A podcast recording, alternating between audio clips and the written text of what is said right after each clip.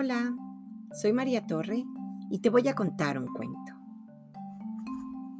La historia de Aladino o el cuento de la lámpara maravillosa. Este cuento forma parte de Las Mil y Una Noches. Adaptación de Jordi Serra y Fabra, ilustraciones de Francesc Rovira, publicado por Editorial EDB. Tras la muerte del sastre llamado Mustafa, su único hijo Aladino creció libre y salvaje, ocioso y sin el menor respeto por el trabajo o la vida. Con la edad de 15 años, su madre había perdido toda esperanza de que se convirtiera en una persona de bien. Quiso entonces el destino que llegara a la ciudad un hombre desconocido para los dos, el cual afirmó, para su sorpresa, que era hermano del fallecido Mustafa y que regresaba después de haber vivido en África 40 años. Al saber de su muerte, derramó lágrimas de dolor. ¡Ay, tristeza! exclamó. Haber vuelto para encontrarme con esta amarga noticia. La madre de Aladino no tenía ninguna constancia de la existencia del supuesto hermano. Es más, estaba segura de que su marido era único hijo Además, le había, jamás le había hablado de un hermano.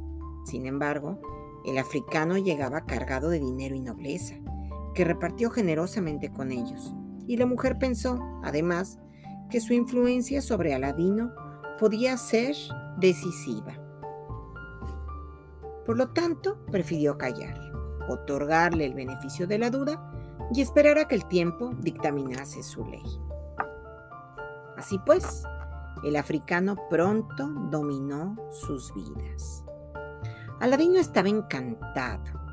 Su presunto tío le compraba ropa, comida y hasta le insistía en que tomara un oficio cuanto antes, estando él dispuesto a financiárselo en los duros comienzos. Decidió Aladino abrir una tienda de telas y el hombre se complació en ocuparse de los pormenores desde el lunes siguiente. Para celebrarlo, y puesto que era viernes, tío y sobrino fueron a dar un paseo. Pero no fue un paseo casual. El africano llevó a Aladino a un jardín bellísimo, desconocido, perfectamente dibujado entre dos montañas situadas a las afueras de la ciudad. Una vez en él, reunió unas plantas secas les prendió fuego y arrojó unos polvos mágicos sobre las llamas. Para sorpresa del muchacho, al instante se abrió un hueco en la tierra y en él apareció una gruesa losa de piedra con una argolla. Aladino, dijo entonces el hombre, debajo de esta piedra existe un tesoro inmenso al que solo tú puedes tener acceso. Ese es el motivo de tu presencia aquí. Yo no puedo bajar, de ti depende pero has de saber que serás el ser más rico de la tierra si lo haces. La promesa de la riqueza determinó al joven a obedecerle, pero cuando tiró de la argolla, no pudo alzarla. Pronuncia el nombre de tu padre y de tu abuelo, ordenó su supuesto tío. Yo no puedo intervenir, hazlo y levantarás la losa. Hizo Aladino lo que le decía y en efecto pudo desplazarla sin apenas esfuerzo. Al hacerlo, aparecieron unas escaleras. Ahora, hijo mío, escucha atentamente lo que voy a decirte. Le puso ambas manos sobre los hombros. Desciende por estos escalones. Al llegar al último encontrarás una puerta abierta que te llevará a un gran salón abovedado y dividido en tres habitaciones. Verás jarrones de bronce llenos de oro, pero no tocarás nada. Ciñe bien tus ropas, pues si las rozas con algo, morirás al instante. Después de las tres salas, cruzarás un hermoso jardín con árboles cargados de joyas, a cuyo término se alzan 50 escalones que te conducirán a un pequeño templo. En él verás una lámpara ardiendo. Apágala, tómala y tráemela. Y para que nada te pase, ponte este anillo, que es un talismán que te protegerá en tu empresa. Aladino cumplió punto por punto las indicaciones de su falso tío, ahora revelado como singular mago. Llegó hasta la lámpara, la apagó y se la llevó. De camino, sin embargo, también llenó sus bolsillos de piedras preciosas. Cuando estuvo de nuevo al pie de la escalera que conducía al jardín, apenas si podía moverse a causa del peso, por lo cual el africano le dijo, dame la lámpara, así podrás subir mejor. No, te la daré cuando esté arriba. Dámela ahora, se enfadó el hombre. Es muy importante que sea así. A Aladino le bastó con ver su expresión para comprender la verdad.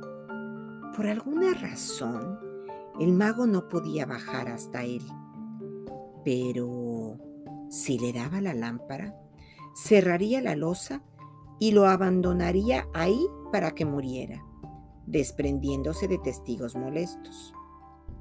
Eso le hizo retroceder. La lámpara, gritó el mago. No la tendrás porque me has engañado, dijo Aladino. Ah, maldito, Perdió los estribos el hombre, endurecido hasta la locura y burlado. Si no has de salir, quédate ahí para siempre. Y cerró la losa mediante unas palabras mágicas. Horas después de quedarse prisionero, vencido el miedo inicial, Aladino buscó la forma de salir de aquel lugar, aunque sin éxito. Recordó que la lámpara antes había dado luz y pensó en prenderla de nuevo.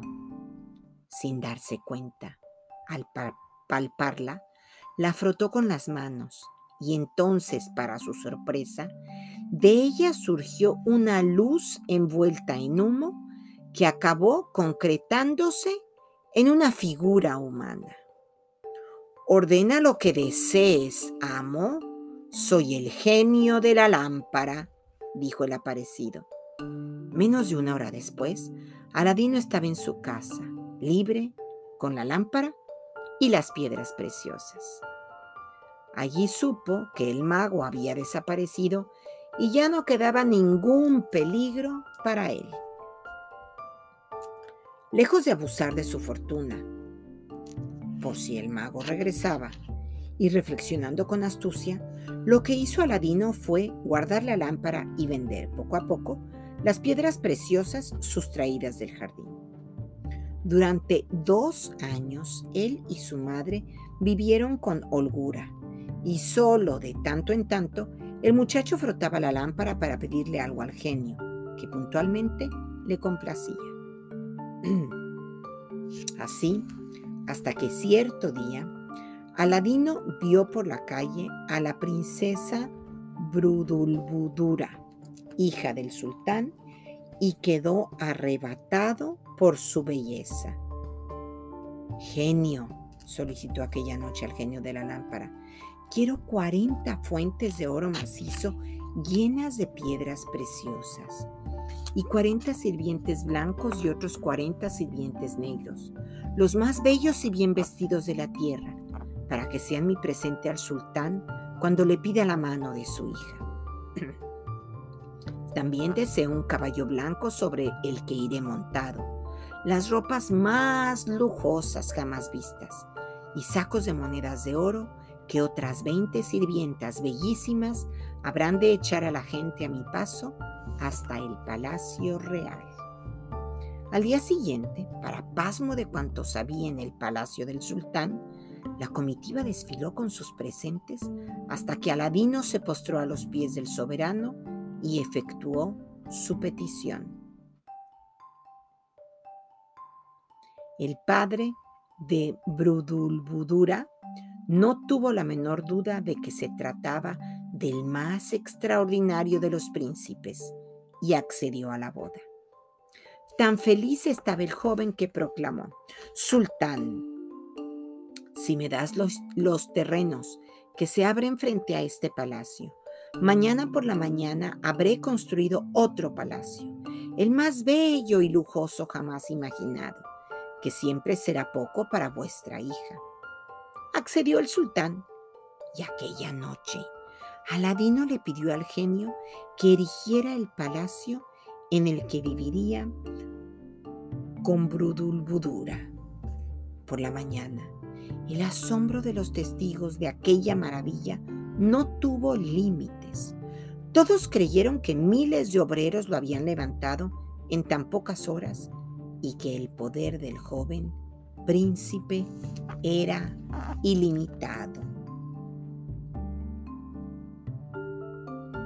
Pero mientras tanto, Aladino, pero mientras Aladino y Brudulbudura se casaban y disfrutaban de su felicidad, el mago africano ya había descubierto que su enemigo estaba vivo y que tenía la lámpara en su poder.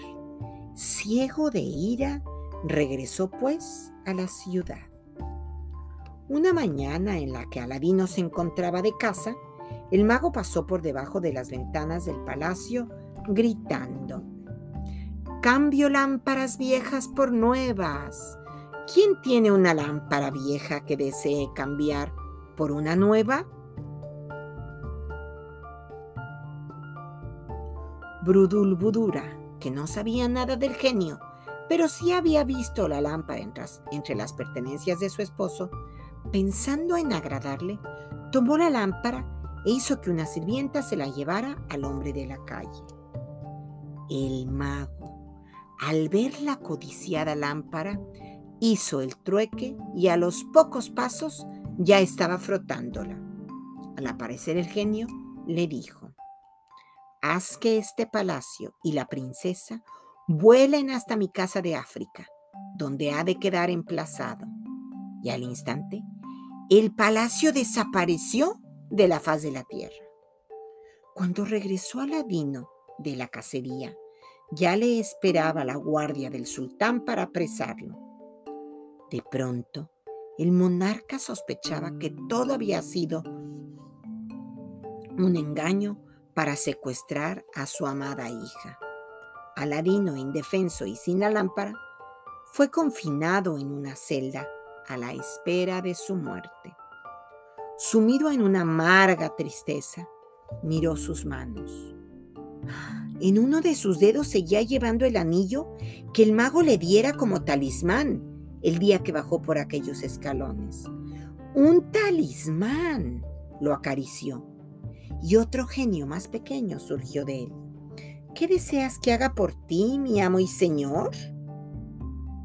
¿Puedes llevarme al lugar en el que están mi palacio y mi reina? En un abrir y cerrar de ojos, Aladino se encontró en su palacio, en África, frente a su joven esposa, la cual, al verle, le abrazó llorando mientras temblaba gozosa.